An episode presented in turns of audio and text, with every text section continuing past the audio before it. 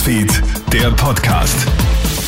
Schönen Dienstag aus der Krone-Hit Nachrichtenredaktion. Matthias Klammer hier und ich habe die wichtigsten Infos vom heutigen Nachmittag für dich. Großes Datenchaos in Österreich. Aufgrund der Omikron-Welle warten zurzeit viele Arbeitnehmer in Quarantäne bis zu einer Woche oder länger auf ihren offiziellen Absonderungsbescheid. Das teilt die Arbeiterkammer Salzburg jetzt mit. In Niederösterreich gibt es unterdessen Probleme mit den Genesungszertifikaten. Wegen einer Datenverarbeitungsstörung können diese nämlich zurzeit nicht ausgestellt werden.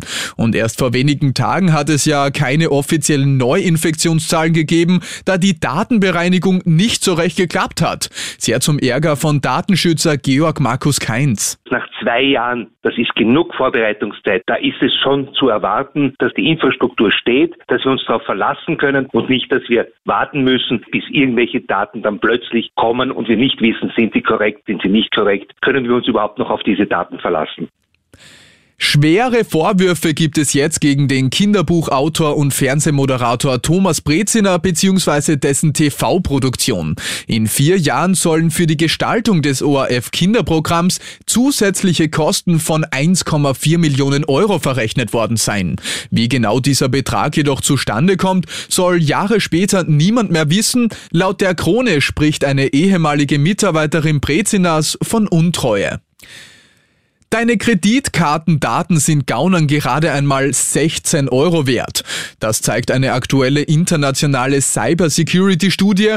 Dabei sind unter anderem 5000 geklaute österreichische Bankkartendaten analysiert worden. Im Schnitt verlangen Cyberkriminelle 16 Euro für die Daten einer österreichischen Karte. Und das ist sogar noch relativ teuer, denn der weltweite Schnitt liegt gerade mal bei 8,50 Euro pro Kreditkarte. Wer diese Daten kauft, der kann damit leider auch online shoppen. Also bitte aufpassen, warnt Karl Klatt von SaferInternet.at. Unter gewissen Beträgen muss ich auch keinen zweiten Faktor nützen, um eine Zahlung freizugeben. Und selbst wenn man so einen zweiten Faktor über SMS oder Push dran bekommt, wirklich genau hinschauen, welcher Betrag da angezeigt wird und welchen Betrag ich da freigebe. Und Österreich wird immer korrupter. Die Initiative Saubere Hände verleiht der österreichischen Regierung das silberne Schmieröl für besondere Leistungen im Schmieren des politischen Betriebs.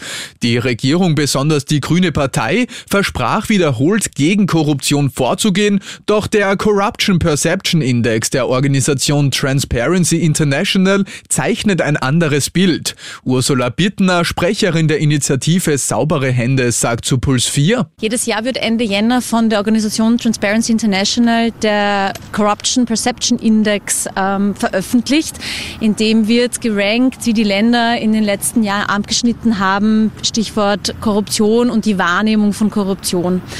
Und wir haben heute die Republik Österreich mit dem silbernen Schmieröl ausgezeichnet, weil wir zwar abgerutscht sind in den Punkten, aber nicht ganz so arg wie andere Länder vom letzten Jahr auf dieses Jahr abgerutscht sind. Sagt Ursula Bittner, Sprecherin der Initiative Saubere Hände.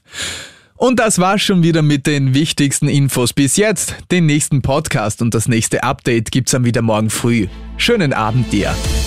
Krone Hits, Newsfeed, der Podcast.